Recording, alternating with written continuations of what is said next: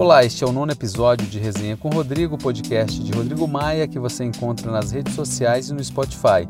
Na edição de hoje vamos falar da agenda da Câmara nesta semana.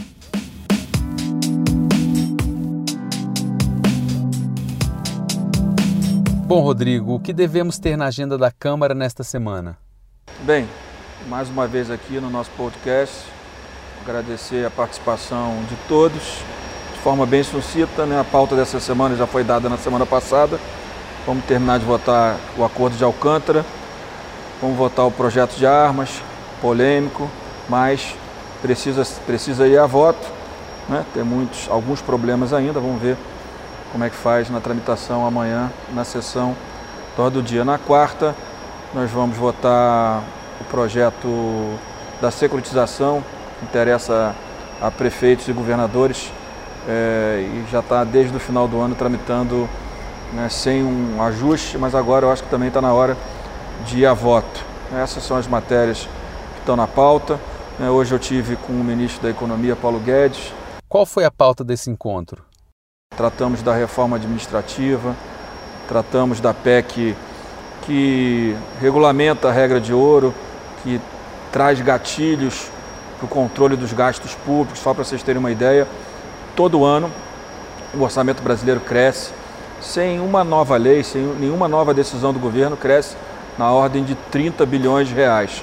Então, eu acho que essa PEC, que começa tramitando pelo Senado e tem a sua tramitação na PEC do Pedro Paulo também na Câmara, que vão tramitar quase em conjunto, primeiro do Senado e depois a da Câmara, mas para que a gente possa ter esse projeto aprovado ainda esse ano.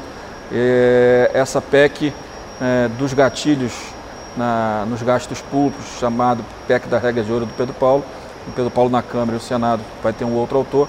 A gente espera que a gente possa votar e ela vai ser importante para tirar a economia. E nos próximos dias o governo encaminha a reforma administrativa.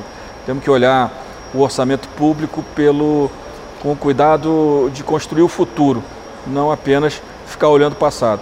Então a gente organizar as despesas correntes de pessoal e custeio, reduzindo o seu crescimento, para que a gente possa, ao longo dos próximos anos, ter um crescimento das despesas de investimento, das despesas de capital.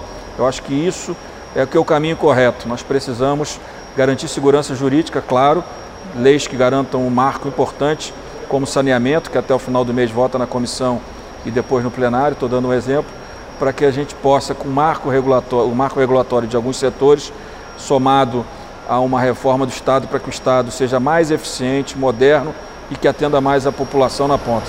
Qual deve ser a prioridade da reforma administrativa? A palavra principal de uma reforma administrativa não é a redução de salário, não é nada disso. É que uma reforma administrativa tenha como objetivo reformar o Estado brasileiro, de garantir eficiência e produtividade do gasto público. Com isso, nós vamos estar na ponta melhorando a qualidade do atendimento da população nos três poderes, que seja nos municípios com saúde e educação, que seja nos estados com segurança pública e que seja a nível federal, federal melhorando a qualidade, por exemplo, das universidades públicas. Então é esse que tem que ser o nosso objetivo e esse é o nosso foco. E esses desentendimentos no partido do presidente, eles podem atrapalhar os planos para as votações das reformas? Brigas políticas, brigas partidárias ficam no âmbito dos partidos. A nossa agenda de modernizar o Estado brasileiro, ela continua firme. Muito obrigado. Bom, obrigado, Rodrigo. A gente fica por aqui. Se você tiver uma pergunta, comentário, crítica, sugestão, fale com a gente pelo e-mail resenhacomrodrigo.gmail.com. Muito obrigado, uma boa semana e até a próxima.